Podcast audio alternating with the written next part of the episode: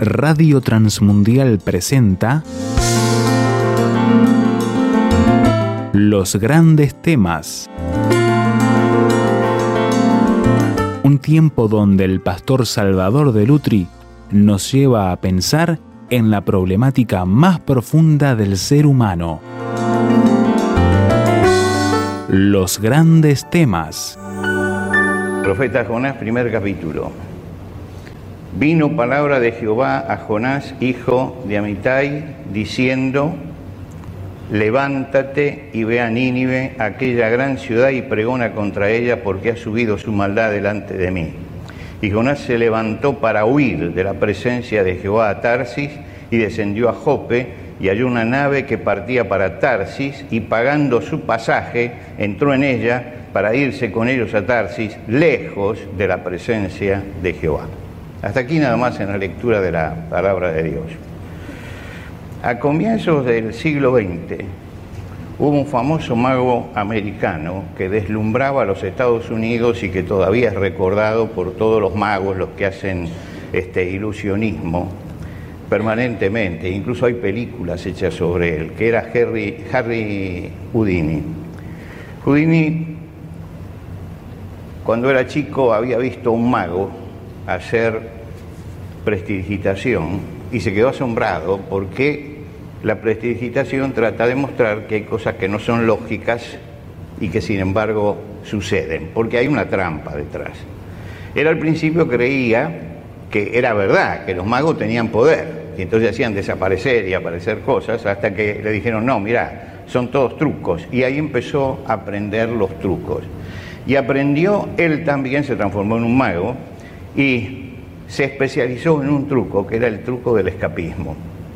El escapismo era tal la capacidad que tenía que cuando llegaba a un pueblo para hacerse propaganda, eh, se hacía, eh, iba a la comisaría con el pueblo, con todo el pueblo, y le decía que le colocaran las esposas, que lo desnudaran, que lo revisaran todo, que lo encerraran en una celda, le pusieran llave, que se llevaran todas las llaves y al rato él salía como si nada. Eh, por supuesto que después se estudió todo esto, no era que tenía un arreglo con la comisaría ni nada de eso, no era eso, porque todos piensan así, pero ese, ese pensar argentino. ¿eh? Este, eh, no, no, no, no era eso el, problema. El problema era que él tenía alguna técnica y tenía algunas técnicas como para hacer eso y salir. El, truco más famoso de él era hacerse envolver en una bolsa con las esposas puestas, atado. En la bolsa también le ponían candados, nos metían en un cajón y lo bajaban al río. Y cuando estaba dentro del agua, de pronto salía. Este, quiere decir que fue el rey del escapismo. La última parte de su vida fue muy interesante porque se dedicó a eh, desenmascarar los trucos de los espiritistas. A ir a reuniones espiritistas y decir, acá los están engañando, acá los están engañando. Fue muy, muy interesante lo que hizo al final. En la Biblia Jonás es el rey de los escapistas, porque se escapó, y se escapó de la presencia de Dios. Era un hombre llamado por Dios, Jonás. Todos los profetas fueron llamados por Dios. Nadie es profeta porque quiere ser profeta. Nadie es profeta porque tiene la vocación de profeta. El profeta es alguien a quien Dios llamaba y él había aceptado la responsabilidad de parte de Dios y era un privilegio que Dios lo hubiera elegido para esa tarea. Y Dios le había dado a él como profeta autoridad, porque los profetas tenían autoridad. Los profetas tenían autoridad como para corregir las cosas, no les hacían caso, pero no importa, hablaban en nombre de Dios, corregir, mostrar el camino y, decir esto está mal, esto está bien, esto hay que corregirlo, esto es lo que hay que hacer.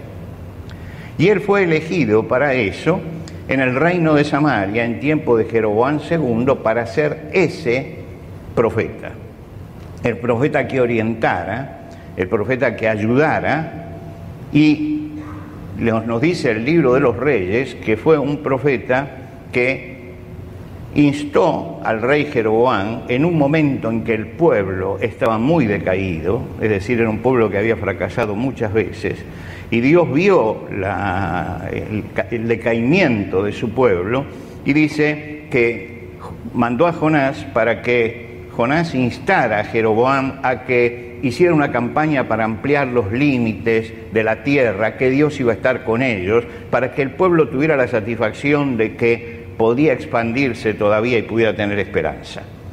Y él instó justamente a Jeroboam y volvieron a establecer las fronteras antiguas de Israel y Dios estuvo con ellos porque el profeta, porque Dios le había dicho al profeta que tenía que decir esto y él lo cumplió.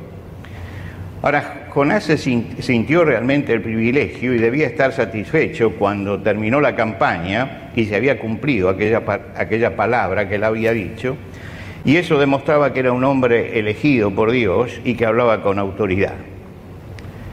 Pero hasta ese momento era uno de esos grandes profetas que hubo en la antigüedad, pero que no trascendieron. Ustedes cuando lee la Biblia en el Antiguo Testamento se encuentran con profetas que aparecen una sola vez. Eh, conocemos, por ejemplo, al profeta Natán porque estaba al lado de David y porque David fue, era un, rey muy importante, y entonces lo conocemos, pero hay otro profeta que profetizaba en ese tiempo que se llamaba Gad, y es prácticamente un desconocido, es decir, aparece solamente una vez. En tiempo de, Salomón aparece un profeta que se llamaba Ahías. Eran profetas de Dios que hablaban para su tiempo, pero que pasaban desapercibidos dentro de la palabra de Dios. Hay otros que no, porque escribieron libros, porque Dios mandó que escribieran libros, y entonces tenemos sus libros y los conocemos más. Pero estos son profetas que fueron tan eficaces como los otros y tan profetas como los otros y tan valientes como los otros, pero que no trascendieron como trascendieron los otros profetas. Jonás formaba parte de esos profetas en ese momento, de esos profetas que iba a quedar su nombre allí únicamente en el libro de los reyes diciendo, en tiempo de Jeroboam se levantó un profeta que dijo esto y sucedió. Pero Dios interviene en la vida de Jonás. Y lo que nosotros hemos leído es la intervención de Dios en la vida de Jonás. Y le dice, levántate y ve a Nínive, aquella gran ciudad. Es notable que Dios cada vez que hablaba de Nínive siempre le ponía el mismo adjetivo, una gran ciudad, una gran ciudad. Era muy importante Nínive en aquel momento. Ahora, Dios lo está enviando, y esto es excepcional, lo está enviando a un profeta de él a un pueblo pagano. Era un caso único. Un profeta que tenía que ir a profetizar a un pueblo pagano, tenía que internarse en ese pueblo y tenía que hablar en aquel lugar. Ahora, era un privilegio tremendo ser un profeta tan destacado como para que Dios lo llamara para hacer eso.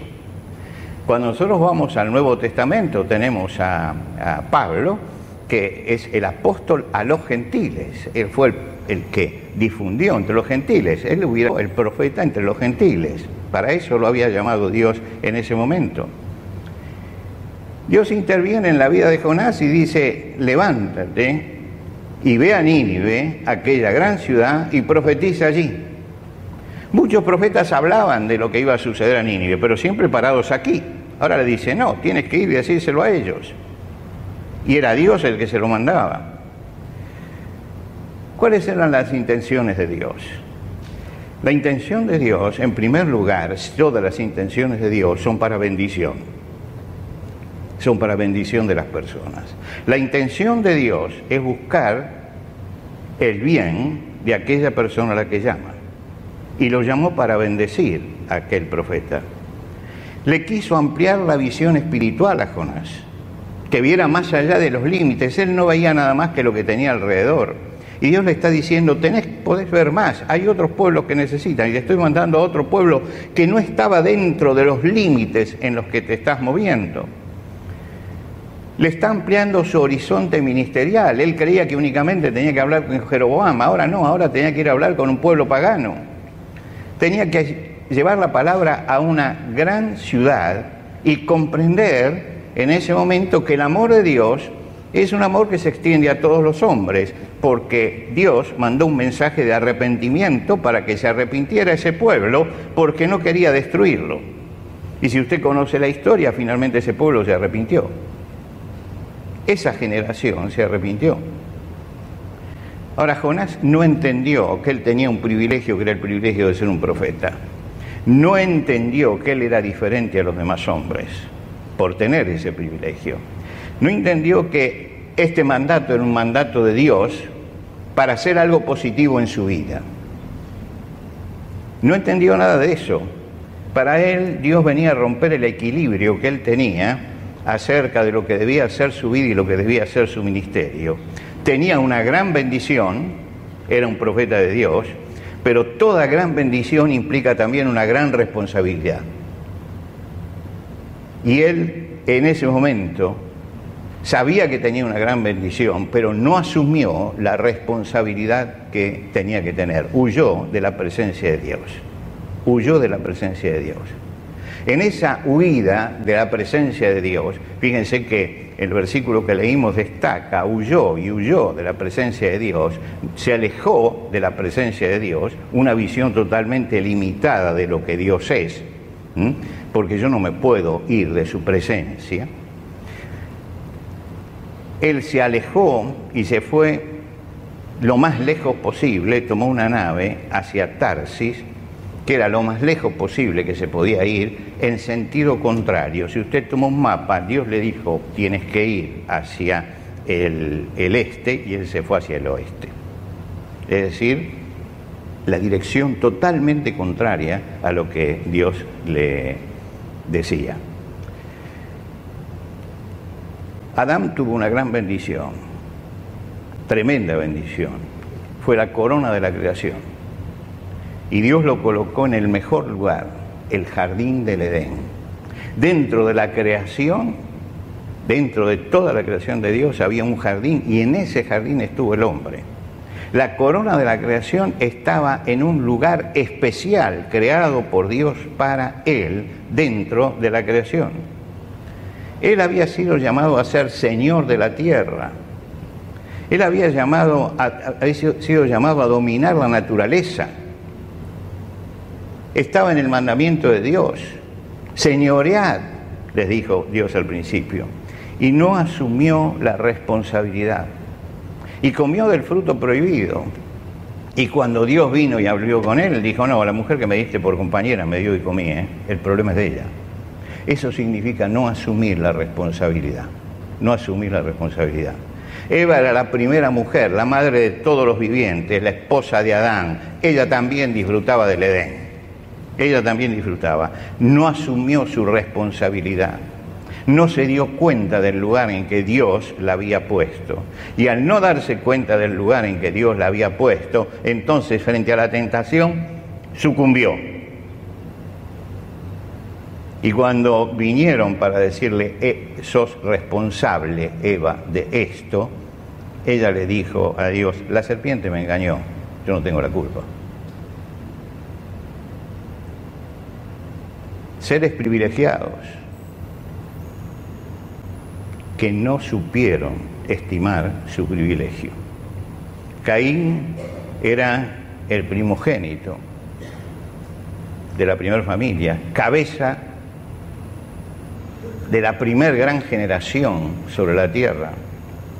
Trabajaba la tierra, no asumió su responsabilidad. Y cuando Dios le reclamó por eso, él dijo, ¿acaso soy, yo guarda de mi hermano? Es decir, es gente que huye de la responsabilidad. Todos nosotros somos responsables de lo que Dios nos dio.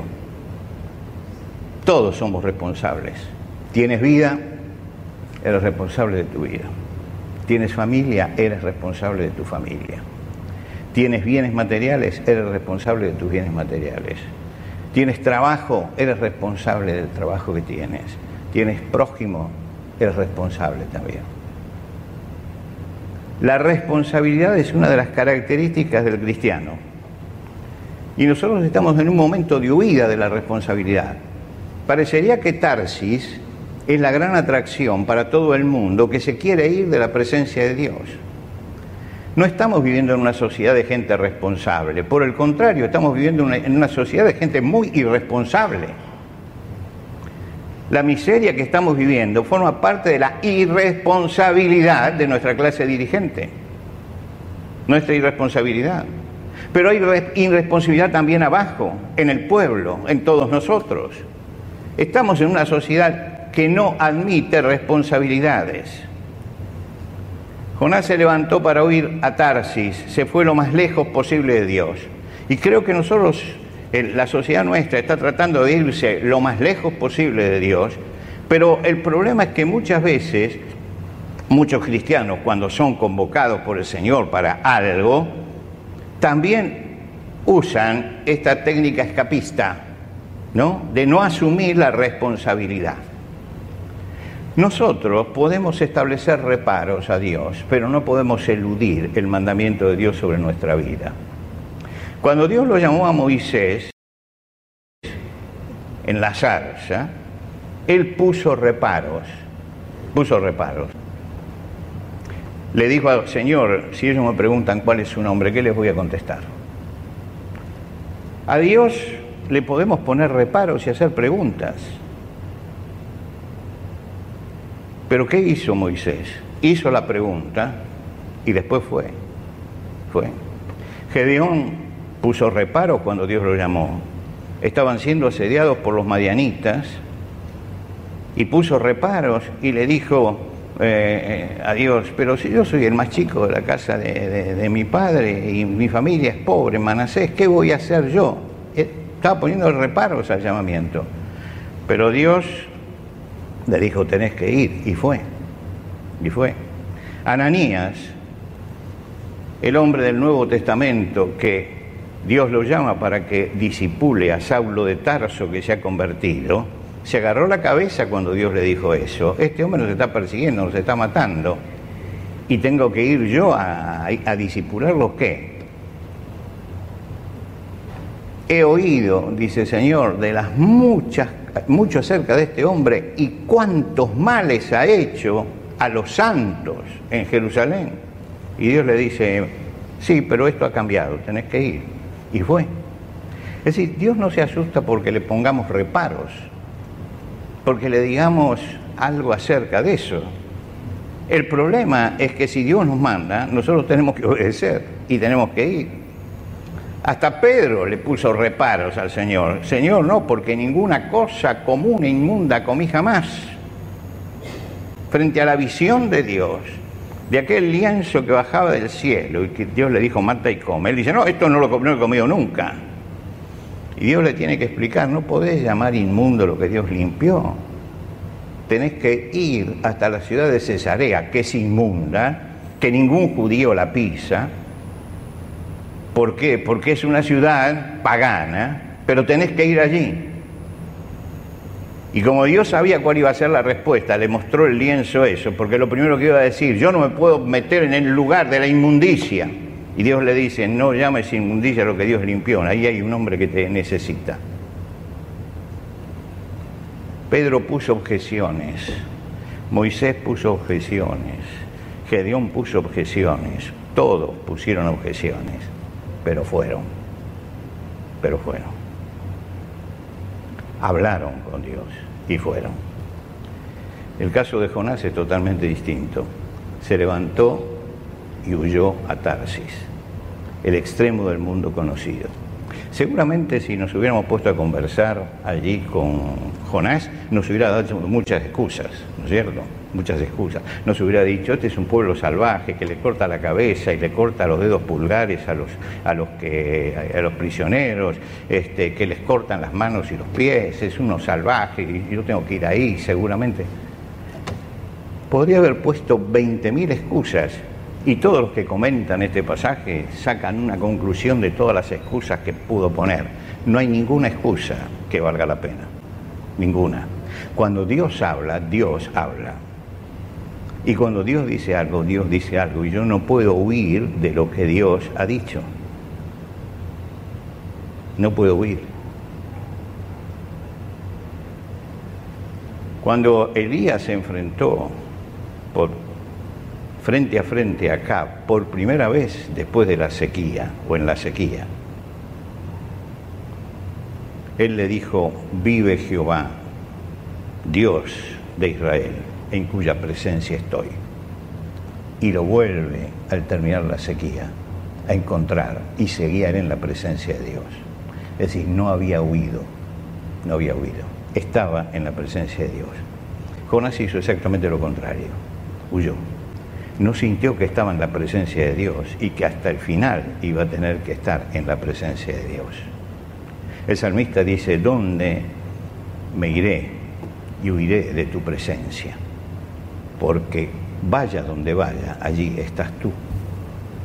Ese salmo estaba ya escrito cuando Jonás huyó. Quiere decir que ya habían testificado los hombres de Dios que no se podía uno escapar de la presencia de Dios, que la presencia de Dios era ineludible. Nosotros vivimos en una sociedad individualista. Los individuos miran únicamente por sus intereses, sus intereses. Esta es la característica de una sociedad individualista, mirar únicamente por nuestros intereses, no asumir responsabilidades. Se acaba el interés común. Esa es la sociedad en la que vivimos. Por eso, por eso, hay responsabilidades que la sociedad las afloja cada vez más. La responsabilidad matrimonial. El matrimonio es una responsabilidad es una responsabilidad que se toma delante de Dios, porque el matrimonio es una institución divina, no humana. Entonces tomamos esa responsabilidad. Ahora queremos hacer matrimonio con fecha de vencimiento. Y se hace matrimonio con fecha de vencimiento. ¿Por qué? Porque no hay responsabilidad. No hay responsabilidad. Cuando yo digo que tengo 54 años de, casado, los jóvenes salen la boca así grande. Porque, ¿cómo, ¿cómo pudo hacer? ¿Cómo pudo hacer? Entendiendo lo que es el matrimonio y entendiendo lo que es la responsabilidad. Entendiendo lo que es la responsabilidad hay que tener responsabilidad en la vida. La primera responsabilidad es con mi propia vida, lo que yo hago con mi propia vida. La responsabilidad matrimonial, la responsabilidad familiar, la responsabilidad social. Son responsabilidades que todos nosotros tenemos. Si no se asume responsabilidad, no nos quejemos después que la sociedad vaya a la deriva, que la familia vaya a la deriva, que la vida vaya a la deriva, que la iglesia vaya a la deriva o que la vida espiritual vaya a la deriva. Porque el asunto es que asumamos nuestra responsabilidad nuestra responsabilidad. Y nuestra responsabilidad, nuestra responsabilidad, nuestro compromiso es fundamental para la salud moral y espiritual de la persona. Esto es algo que no entiende. Mucha gente no entiende esto, que la salud moral y espiritual se basa en la responsabilidad, en tener responsabilidad. Tengo por allí el recorte de un artículo que cuando lo vi lo recorté y lo tengo allí archivado, una, publicación para dirigentes, dirigentes de empresa, ¿no? dirigentes sociales, y habla sobre el triunfo o el éxito en la vida.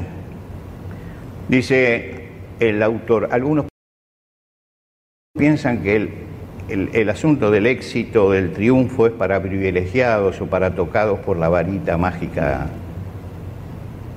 y por eso tienen éxito. Dice, el éxito está al alcance de todos. Por supuesto que es, un, que es secular lo que está diciendo, y él habla de éxito. Dice, hay que preocuparse por hacer las cosas bien. Y entonces el artículo comienza a detallar qué es lo que hay que hacer bien. Primera, primer paso, dice, asumir responsabilidades. Primer paso. Si no se asumen responsabilidades, nadie puede triunfar en nada. Si yo no asumo responsabilidades sociales, no puedo seguir adelante. Si no asumo, no puedo seguir adelante. Tengo que asumir que tengo responsabilidades. Y cuando yo no asumo responsabilidades, lo que hago está condenado al fracaso. Todos somos bendecidos por Dios, por tantas cosas. Y usted puede sacar una lista de las bendiciones que tiene. Cada bendición implica una responsabilidad también no solamente un disfrute, sino también una responsabilidad. Si yo tengo una bendición de Dios, tengo que ser responsable, tengo que ser responsable. Dios nos ha dado un hogar, una familia, sintamos responsabilidad para eso. Tenemos que ser responsables. Nos ha dado bienes materiales, somos responsables de nuestros bienes materiales, cómo los distribuimos y cómo los usamos. Muchas veces creemos que si yo tengo bienes materiales, entonces tengo que divertirme, tengo que hacer, pero si te los dio el Señor, el Señor te va a pedir cuenta de eso. Te va a pedir cuenta de cómo lo administraste, de cómo lo llevaste adelante. Es decir, tengo que ser responsable en todas las áreas de nuestra vida, no solamente, decimos a veces, en el aire espiritual. Cuando tomo un trabajo en la iglesia lo hago. Olvídese de eso. Acá se habla de todas las responsabilidades sociales y espirituales que nosotros tenemos por cada una de las bendiciones que el Señor nos dé. Como cristianos tenemos que vigilar seriamente nuestra vida, seriamente nuestra vida de cómo estamos manejando las bendiciones que tenemos de Dios. Cómo estamos manejando las bendiciones. No los problemas, sino las bendiciones. El Señor te dio una bendición. A Jonás le había dado una gran bendición. Era un gran profeta en la antigüedad. Le dio una gran bendición. Primer profeta a un pueblo pagano. Él no estimó la bendición. Huyó de la presencia de Dios. No podemos huir de nuestras responsabilidades. No podemos huir de la presencia de Dios. Hay que asumir responsabilidades. Asumir responsabilidades. Asumir responsabilidades. Todos los días de nuestra vida tenemos que asumir responsabilidades. Estuve enseñando en un posgrado de pastores esta, la, otra semana, este, vía Zoom, porque era internación, era, una, reunión internacional. Entonces lo hacíamos por por vía Zoom. Y yo les dije, miren, había muchos pastores jóvenes y otros que tenían ya 40 años. Le digo, pase lo que pase en sus vidas, ustedes son privilegiados, son privilegiados, porque el Señor los ha llamado para guiar a su pueblo. Pase lo que pase en su vida, usted tiene que asumir su responsabilidad. Tiene que asumir la responsabilidad que el Señor le dio. Digo, entonces, un día usted tiene un problema económico tremendo, otro día tiene un problema de enfermedad de la persona que tiene al lado, y otro día tiene, sí, pero mientras que pueda, usted tiene que asumir su responsabilidad. ¿Por qué? Porque es una, es una pregunta que no se una palabra que no se usa en esto, pero que va a ser clara, es una militancia. ¿Vio? Es una militancia. Y esto no había que decirlo en el pasado, pero hay que decirlo en el presente. Que pase lo que pase, pase lo que pase. Cada uno de nosotros tiene que asumir la responsabilidad que tiene. Tiene que asumir la bendición que Dios ha dado. Dios te ha bendecido en la vida. ¿Te ha bendecido con qué? ¿Cuáles son las bendiciones? Tienes vida y tienes salud, Dios te ha bendecido con eso. Tienes familia, Dios te ha bendecido con eso. Tienes hijos, Dios te ha bendecido con eso. Tienes bienes materiales, Dios te ha bendecido. Cuando uno recibe la bendición, recibe también la responsabilidad. Y uno tiene que saber guardar su responsabilidad. El salmista en el Salmo 143 ora a Dios. Y en esa oración a Dios, búsquelo usted en su casa, Salmo 143, versículo 8. En esa oración a Dios, Él le dice, hazme oír por la mañana tu misericordia, porque en ti he confiado. Y todos, todos, todos podemos hacer esa parte de la oración. Hazme oír por la mañana tu misericordia, porque yo quiero que Dios sea misericordioso conmigo, porque yo confío en Él. La segunda parte, hazme saber el camino por donde ande. Hazme saber el camino que estoy tomando. Hazme saber el camino que tengo que transitar hazme saber esto, porque a ti ha alzado mi alma. Tiene un equilibrio este versículo maravilloso. En primer lugar, habla de la misericordia, lo que yo necesito de Dios. Y en segundo lugar, habla de la dirección y de la responsabilidad.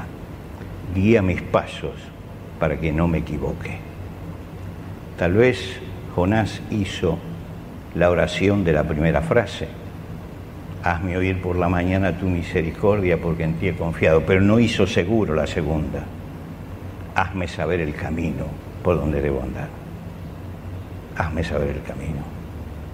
Y en ese hazme saber el camino está encerrado el misterio de la responsabilidad.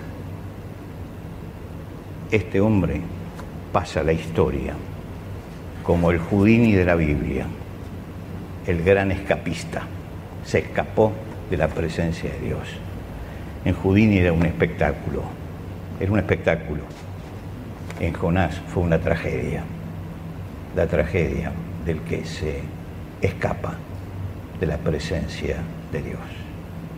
Que Dios nos dé una semana donde cada uno piense en todo esto, piense en las bendiciones y piense también en la responsabilidad que tiene.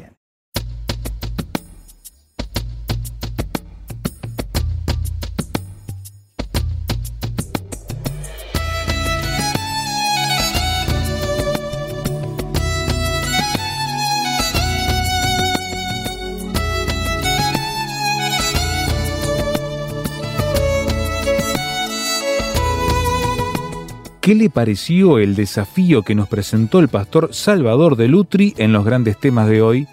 ¿Qué preguntas, aportes y discusión le gustaría compartir con nosotros? Déjelo saber a través del 091-610-610, SMS o WhatsApp. 091-610-610. Si está fuera de Uruguay, agregue el número en su libreta de contactos así, símbolo de más 598 91 610 610.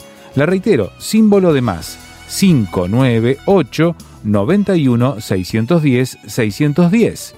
Encuéntrenos también en el sitio web tierrafirmertm.org para escuchar los audios de este y los demás grandes temas.